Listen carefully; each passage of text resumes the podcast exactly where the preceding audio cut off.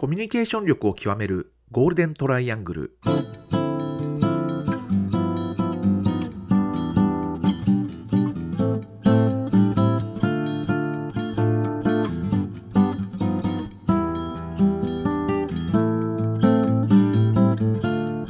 仕事でコミュニケーションを扱う3人がこれまでの経験や最新の話題を語りながらコミュニケーションとは何かを一緒に考えていくポッドキャストです。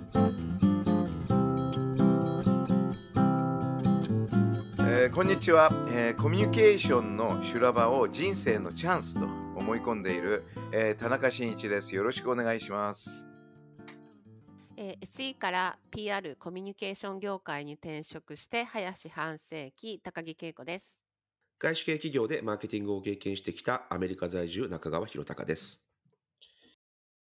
まあ今今日今週のまあ何ですかねテーマっていうのはあるけどテーマというよりも今燃えてる 炎上しているあのクライシスのケースあのジャニーズのですね月曜日に記者発表してでそれは周りの印象としてはまあ僕もそうなんですけど非常にねそれなりに覚悟を示したあのまあ廃業っていう言葉が出てくるぐらいに覚悟を示した会見であなかなかやったなと。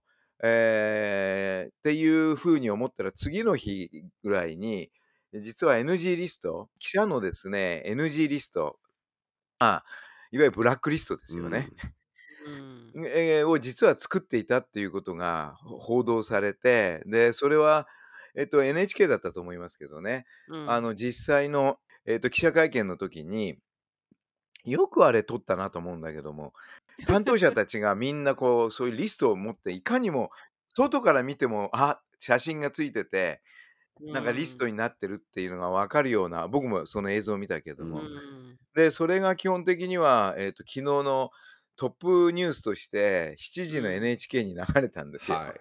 うん。そうしたらその番もうほとんど報道番組はそれをトップラインでね放映し、今日に至っては午前中からもう各バラエティのショーでこれが全部報道されて、うんうん SNS ももう盛り上がっちゃってて。うん。これはねあのーなんて言えばいいのかな。あまりにもぼ僕のまあ僕もクライシスずっと長年やってますけれども、はい。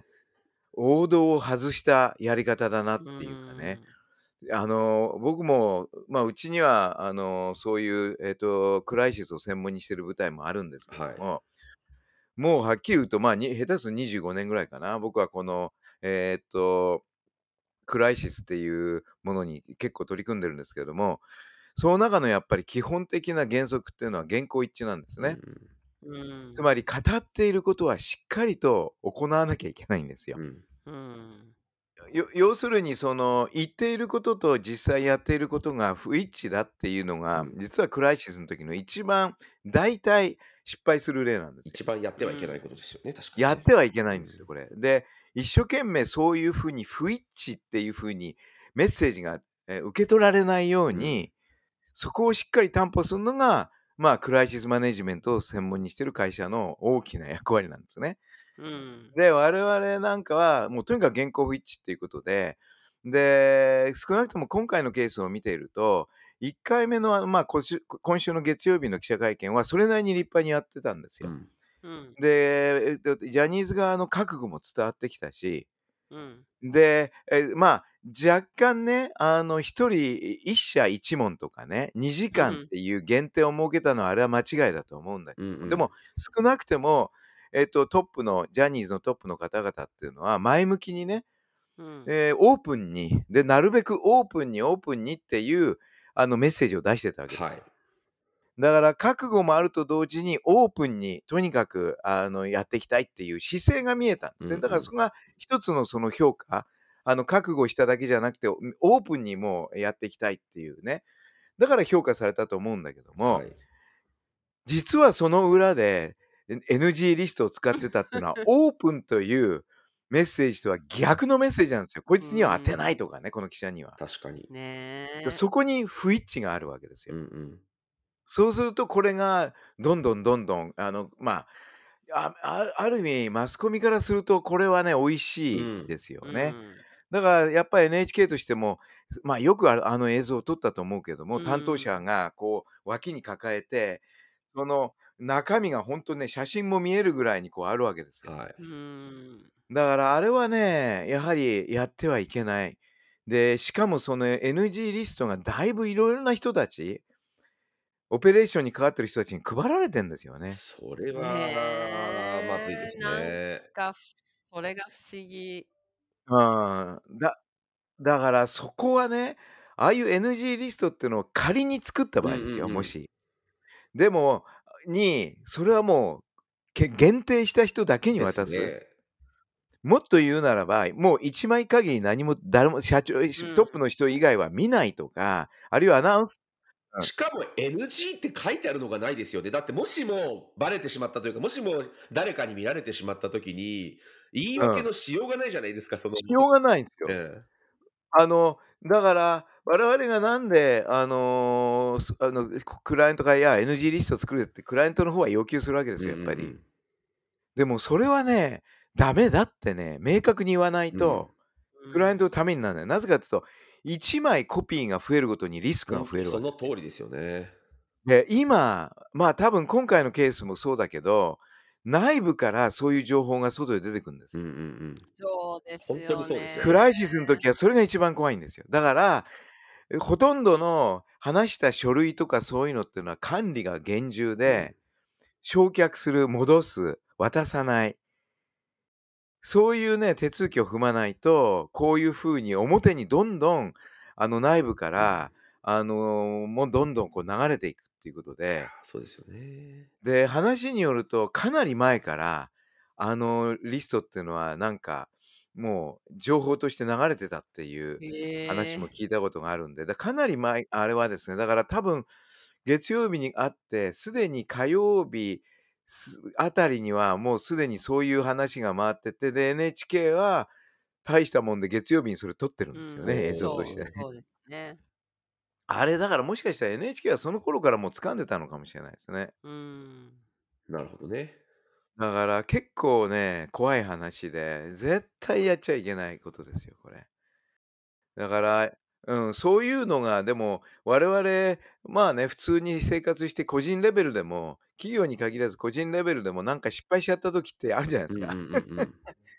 で、あーっつって、で、少しでも言い訳するともうネガなんですよ。そうですね。うんあれはね、面白いもんで、あの、だからそういう時はね、ほんとね、あどどんな、あの、まあ、一種の個人にとってはクライシスのようなシーンは、まずまずですね、あの、覚悟を決めること。うんうんうん。で、原稿一致で話すこと。うん。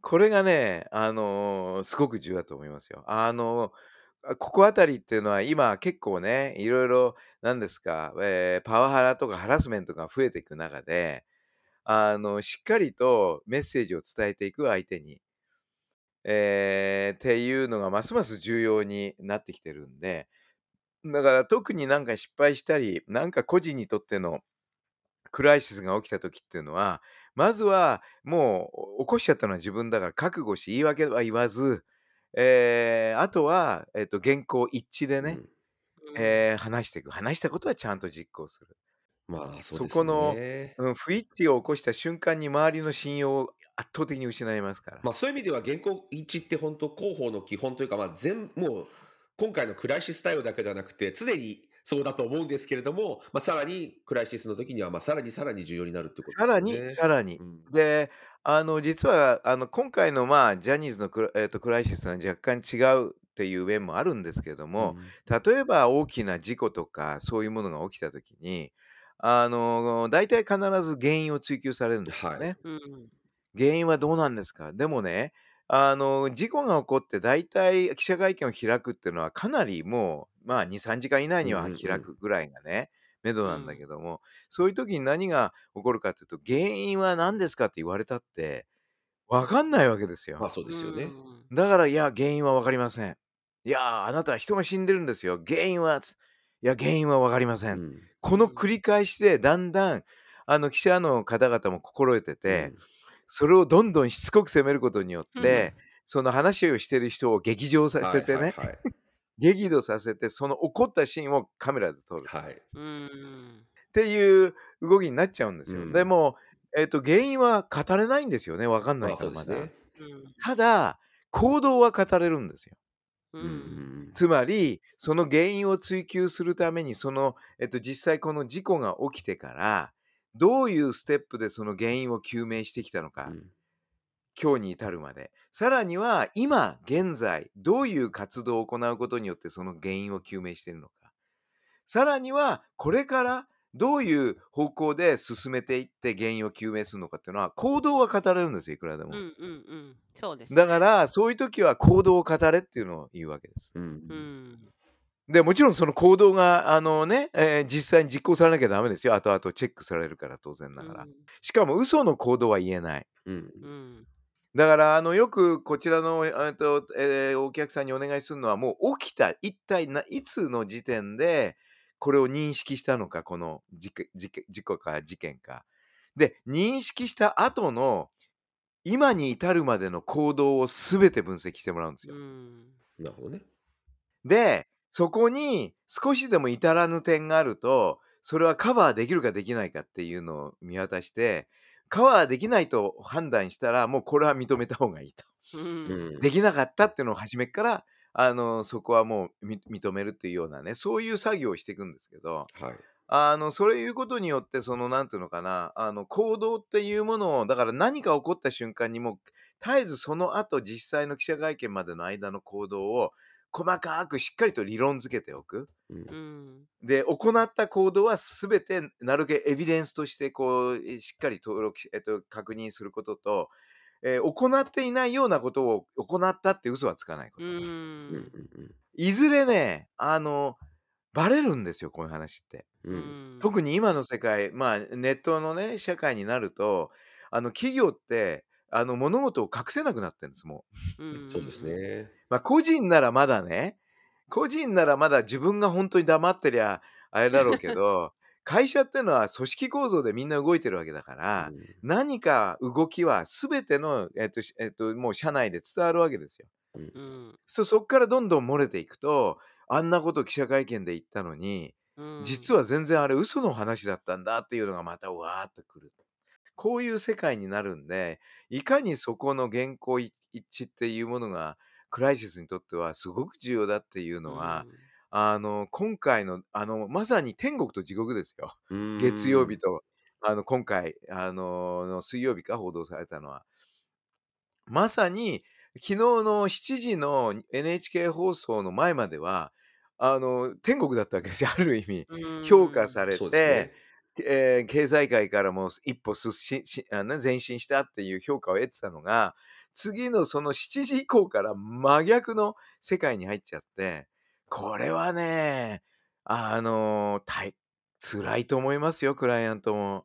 うんで、結局、あの、なぜこのコンサル、まあね、PR 会社を選んだんだって、結局は、その、経営陣たちの、やっぱりこの経営陣で本当に会社を立て直せれるのかっていうところに行き着いちゃうじゃないですか、また。まあそうですね。うん。ねえ、だからもうなんか本当負の連鎖ですようね。ん、本当に負の連鎖。あの、非常にいい形で第三者委員会が発表し、調査結果を。で、それを受けて、廃業というまで覚悟をし、で、発表し、オープンな感じでっていうところを、えーまあ逆に、まあ誰がそこ全部仕切ったのか僕は知りませんけれども、報道されてるのは、あのね、あのーうんまあ、えーそこの単企業の名前が出てるけれども、本当にそうだったか、その、あるいはクライアント自身が、えっと、それを求めたのかね。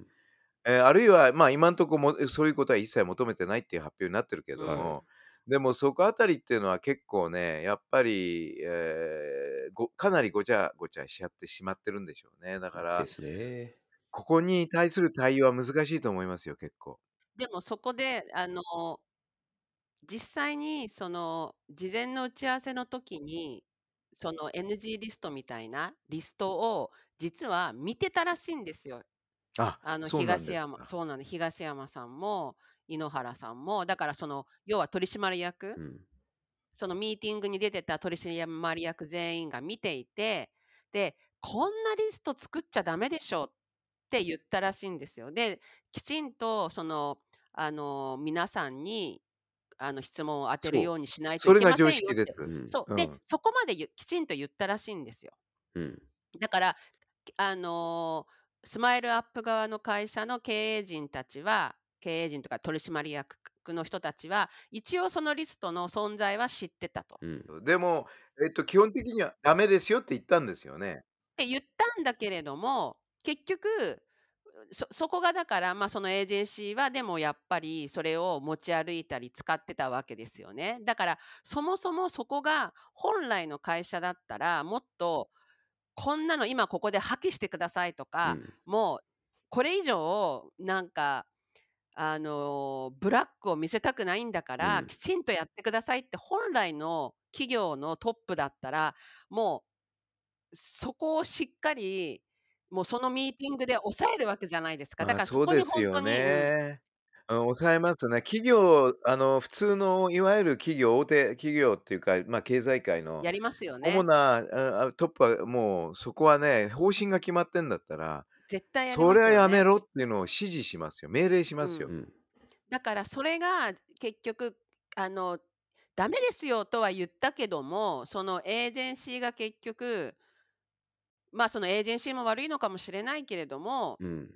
それをやっぱり持ってたっていうこと自体が、そもそもその、やっぱ取締役、まあ、そのね、トップの経営陣たちがそもそもこの会社をね、立ち直せられるのかってういう、ん。またそこにだから行き着いちゃいますよね。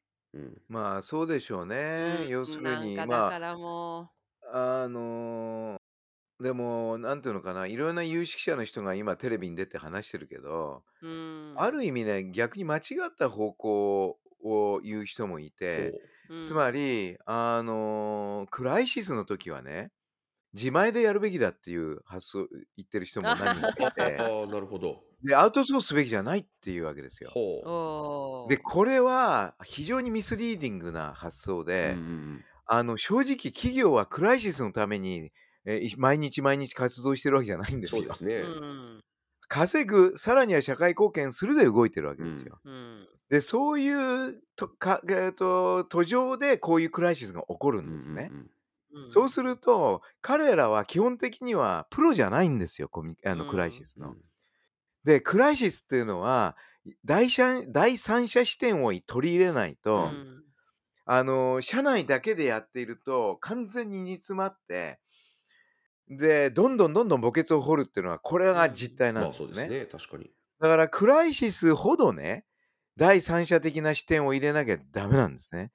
で、その第三者視点っていうのは、例えばそういう専門のね、あの、クライシス、えーをやってるエージェントうを入れたん。り、うん。あるいはあの、社外取締役ですよね。はいはい。うん。社外取締役がそこを指摘して指導するとうか、ん。うん。あの、まあ、よくあるケースは、その社外取締役が、まあ、我々みたいなところを指名しうて、ん。で、うん。それでこう一緒になって入っていくようなう形。ん。だから、基本的には結構これミスリーディングで、クライシスは、あの、企業のトップの専門領域じゃないんですよう。んううん企業ん。のトップの専門は経営だから、う一つん。方針を決めたら、それをしっかりと実施させる。うん。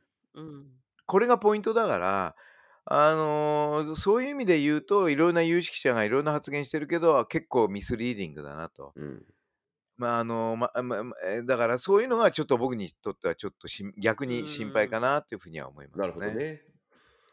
まあでも本当に今回のね、ことを、この PR 会社の方、コンサルタントの会社が提案したんだとしたら、なかなか困ったことになりますけども、ちょっとまあそこもね、本当なのかっていうのは誰もまだわからないので、なんともまあね、実態はないですよね、実な態は。なんとも言えないけあ、でど、もそのだからコンサル会社がきちんと謝罪文出してるんですよ。おお、もう出してるんですね。あ、もうあの1回最初はなんかあの、なんか うちは、えっと、外資系だかうら、ん。そのあの、本グロ国にグローバ確認ルを取らないとなんとかって言ってそうそう。なんとかって、最初はなんかね、その変な回答してたんうですけん。ど、さっきだから夕方、あの、きちんと、あの、まあ、自分たちの非を認めうて、ん。その、記者会見を円滑うに、ん。そのやっぱスムーズに運営するために、こういうリストを作ったんだみたいな、なんかど。そういう、あの、ちゃまあんとね。謝罪文みたいなのを出してましたよ。なるなるほほど。どね。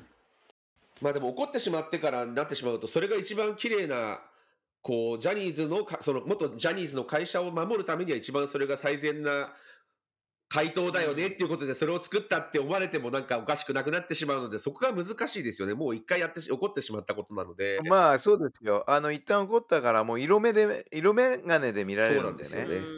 だからす今の、えー内容でも、えっ、とすね会をスムーズにっていうところがもう言い訳になっちゃってるってみんな思うんですよね。ね。で、あと、人によってはね、うがった見方をすると、あこれは逆に、あの、ジャニーズの方が指示しうて、ん。えっと、こあえあえっと、エージェントの責任にしろと、はい言えとうんいうふうにしたっていうふうに勘ぐるやつも出てくる。そうですよね。そうですよそうすることによって、ねこれはクライアントがハッピー、ハッピーというか最終的にはいあの良い方に、ね、世間から思われるようにするのであれば、私たちが今回は悪役になりましょうっていうことにしたっていうストーリーにしたっていうふうに思われても、まあし今の状態ではもう仕方ないですよね。仕方ないです。だから、あの、とにかく色を塗られるんですよ。そうですね一挙に色を塗られて、で、一番失敗するケースは自分たちがどう塗られてるかが分かんないときなんですそうすると、ちぐはぐなメッセージ出しちゃうんですね。確かに。で、しかも加害者として見られてるんでね。うん。加害者として見られてるっていうのは、あのー発信が変わんなきゃいけないんですよ。加害者として見られてる人と加害者じゃないとして見見られてる人、あるいはうん被害者だと見られてる人、はい。それぞれどう見られてるかによって発信するもの、メッセージが変わってきちゃうんですよ。なるほどねだから、てその適切なメッセージっていうのがあるんですね、それぞれの場合において。うんだからそういうところをちゃんとアドバイスできるのは、やっぱり日頃からいろいろなクライシスの経験があって、うん。あの単にその、なんていうのかな、一つの企業だけじゃなくてね、あらゆる企業のケースを、えーあ培っている、蓄積したエージェンシーっていうんですか、うん。っていうのがやっぱり絶対的に必要になってくるんですよね、クライシス。うん。だから、えーっと、いずれにしても、今回のケースっていうのは、まあね、全国を巻き込んだ、やっぱりさすがジャニーズの影響力っていうか、うんおありますけど、結構我々、あの、学ばなきゃいけない点っていうのはあると思いますよね。そうですね。やっぱりコンサルっていうのは必要な時は厳しいことをクライアントに言わなきゃいけないんですよね。なるほどね。いやー、本当にね、これが、なんか次から次となんかこう、ちょっと、しますね。ねー、なんか、まだまだ続くんですかね、これはやっぱり。いやー、続きますね。今日も、まあ、いずれにしても今はこれが旬だけど、うん、えージャニーズが今日何人と話したかな、記者。まあ、何人と話したか。まああね、ちょっとおど驚く対応でしたよね、今回。ねうん非常識なこと、よくなんでそういうのが起こっちゃったのかっていうのは知りたいですね、俺。知りたいですね、確かにね。事実を知りたいですね。あの、どうしてこういうことが起こっちゃったのかっていうのうん、は、これ憶測ベースだから、そうなんですよねまあ我々なんかね、所詮はね、うんだから憶測だけども、あれなんでっていうのはね、非常に不思議でしょうがないですね。第三者委員会を立ち上げていただいて、ぜひ、原因究明を。もうだからなんかやっぱりちょっとこう、このジャニーズ帝国ってもうおおかしいですよね。うんなんかもうその帝国になっちゃってたかうら、ん、もうなんかおかしいことがみんなおかしいって思わなそういうことですよね。もう時間があまりにもうん長いから、うんそれが当たり前の世の中みたいなものになったから、もうみんな感覚がおかしくなっちゃってるんじゃないんですかね。その関係者になればなるほど。そうですね。きっと。そうかもしれない。彼らの常識になってしまっている分というかね。まあ確かにそれはあるでしょうね。でも、なんだっけな。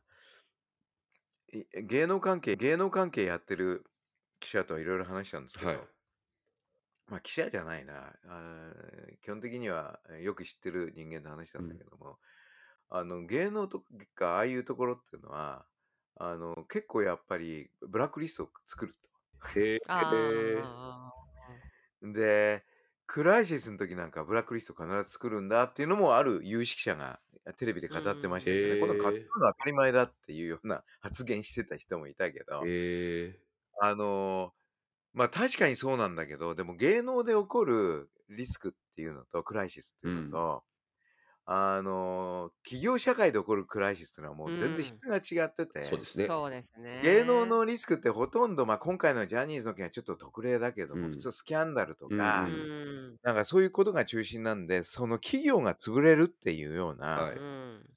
ものじゃないわけですよ。確かに。うん。でも我々日頃からやってんのはどっちかって企業のクうライシスなんん。でね、うん。そうすると、下手すると潰れるか潰れないかっていううね。ん。で、えっと、そこでの感じからすると、やっぱりなんていうのかな、絶対あの NG リストなんか作っちゃいけないっていうのはもう即分かるはずなんなですよね。るほどね。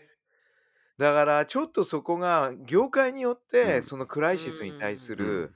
あの感度っていうのは違うんだなっていうのはちょっと感じましたまあ、それね。で今回の件を普通のそういう個人のスキャンダルとそうね。取り違えてしまったっていうことですかね。そういうことでしょううね。ん。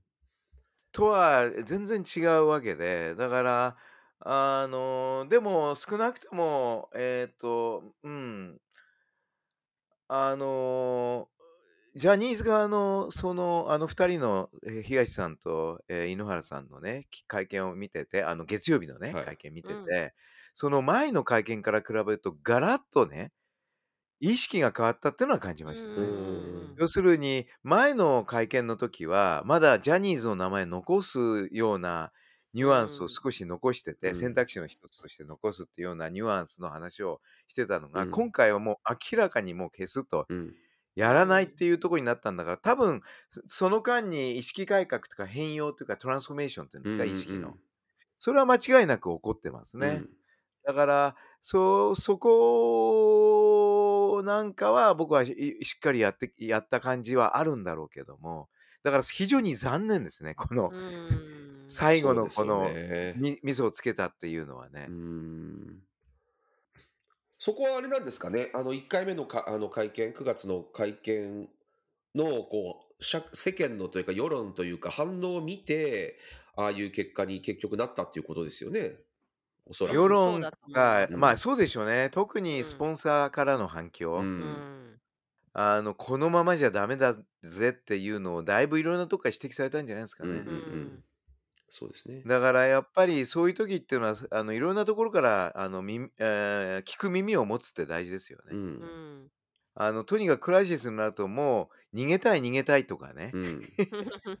もうとにかく離れたい離れたいとか。で、基本的には特に大きな企業なんかそうなんですけど、クライシス、あある大きなクライシスが起こると、大体一番被害者意識を持つのはトップの CEO なんですね。う。うんん。なんでこの時期にこんなこと起こしやがって 現場は？はいとかね。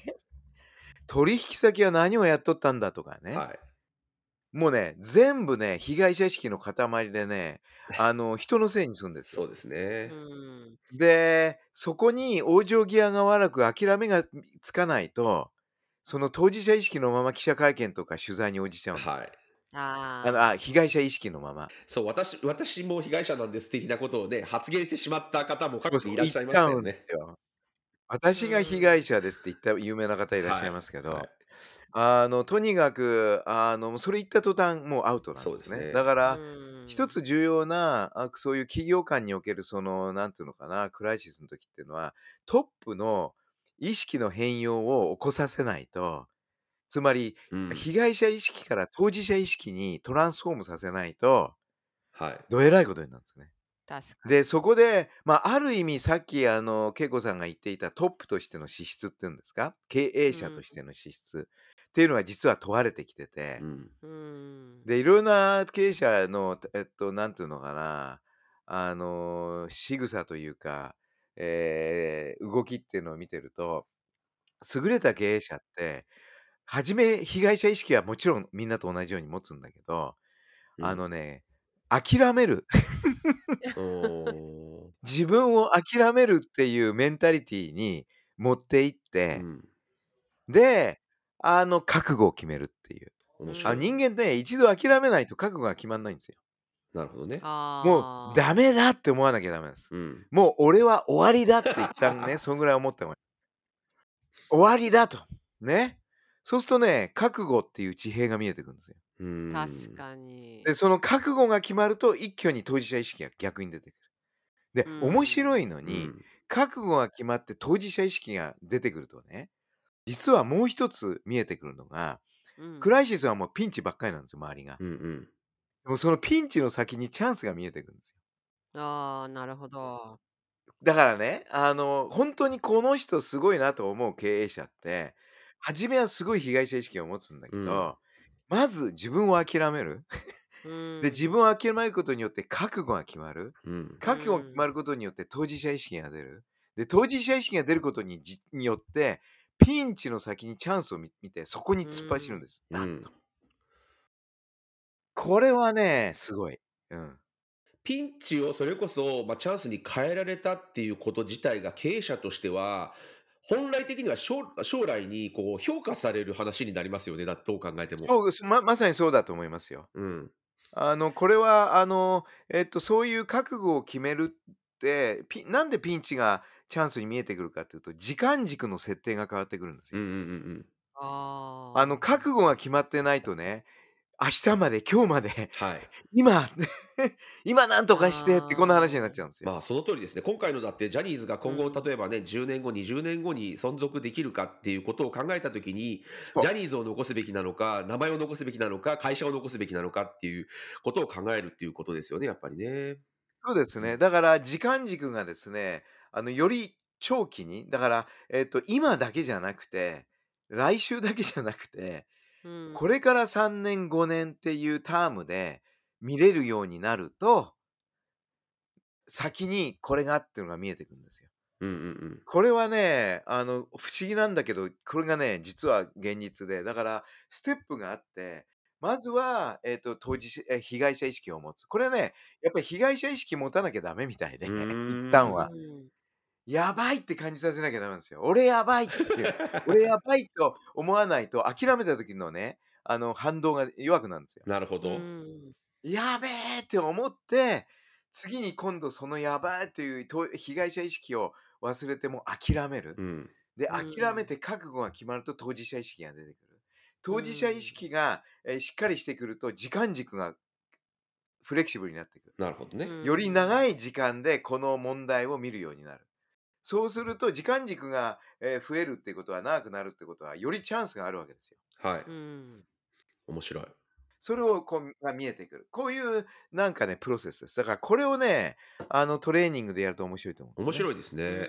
あともう一つちょっと思ったことがあるんですけど、こういう、はいまあ私経営者ではないので、どういうふうに考えるのかなって、経営者の人たちがどう考えるのかなっていうのがすごい興味、興味ポイントとしてあって、それは個人としての私と、その会社のエグゼクティブなのか、まあ、社長なのかとしての私っていうのが多分あると思うんですけど、なんかそこってどういうふうに切り分けて考えているのかなっていうのはちょっと思ったんですよね。そう今おっしゃったように、そのこのやべえ、自分やべえっていうのは自分やべえなのか、会社やべえって感じるのか、かそこって結構なんか実は違うことだと思うんですよね。全然違うと思います。あのまずは自分やべえです。うんうんうん。これは人間の差がしょうがないですよ。はい自分が一番可愛いから。はい。で、次に会社やべえでしょうね。でなるほどねも会社やべえっていうのも実は自分やべえとつながってる。もちろんそうですけどね。はい。要するに、やべえ、これ取り締まり、だからあの、あの、欧米のトップって、クライシスが起こるとすぐ自分が陣頭指揮取るんですよ。うんで、なんでかっていうと、一番怖い存在があのボードだから、はい役員会だから。で、ほとんど生え抜きいないから、外のボードメンバーだから、みんな。だから即刻クビになっちゃうわけですよ。うんあのだから、ある意味、パフォーマンスじゃないけども、俺は先頭切ってやってるっていうのを見せなきゃいけない。そうですよね。うんところが日本の場合はそれがないじゃないですか。役員、今、社外重役が増えたとは言っても、うんうんまだまだね、あの数少ないし、あの社長をクビにするほどの権限っていうのは、少なくとも今の日本の企業の役員会ってそれほどないですよ。すね。パワーパワーバランスがやっぱり違いますよね。だから結構そういう意味では、あの、なんていうのかな。えっ、と、欧米の方はもう自分やばいが先行するでしょう、ね。なるほどね。面白いですね。で、日本の方はどっちかというと自分やばいもあるけども、まあちょっと周りに迷惑かけるっていう日本人的気質があるから、会社やばいって考えるけど、でも会社やばいけど俺は大丈夫だなとかうね、ん。甘えがあるから、そうすると本当にもっとやばくなるんだけど、いずいずれにしてもそういう、うん、自分やばい、あえっと、会社やばいっていうのは、これは分けて考えるべきだと思そうですよね。ただ実際にはそれが混同混合してね、こうい入り乱れるんですそう。ですね。またそれこそね、家族経営の会社で、ねね、何年何ずっと何代も続いてきましたっていうのと、またね、普通の大きな会社とはままたちょっと違いた普通のますよね。とはちょっと違うでしょうね。うん、そこは企業やばいと自分やばいっていうのが一一緒になってる可能性がありますそうよ。ですよね。そこを分けて考えるというのはでも大切ですよね。だから、クライシスっていうのはいろいろ学べるんですね。やっぱり学ぶっていうか、コミュニケー、ーションの本当ことで、ですね。これはちょっと、あの、やっぱり有事のコミュニケーションっていうのをマスターすればですね、うん。平時のコミュニケーションっていうのは楽、うんうんうん簡単、簡単っつったら怒られちゃう。あの、やっぱりクライシスは、あれですね。やっぱり究極のテーマですね。うん、なるほどね。面白いですね。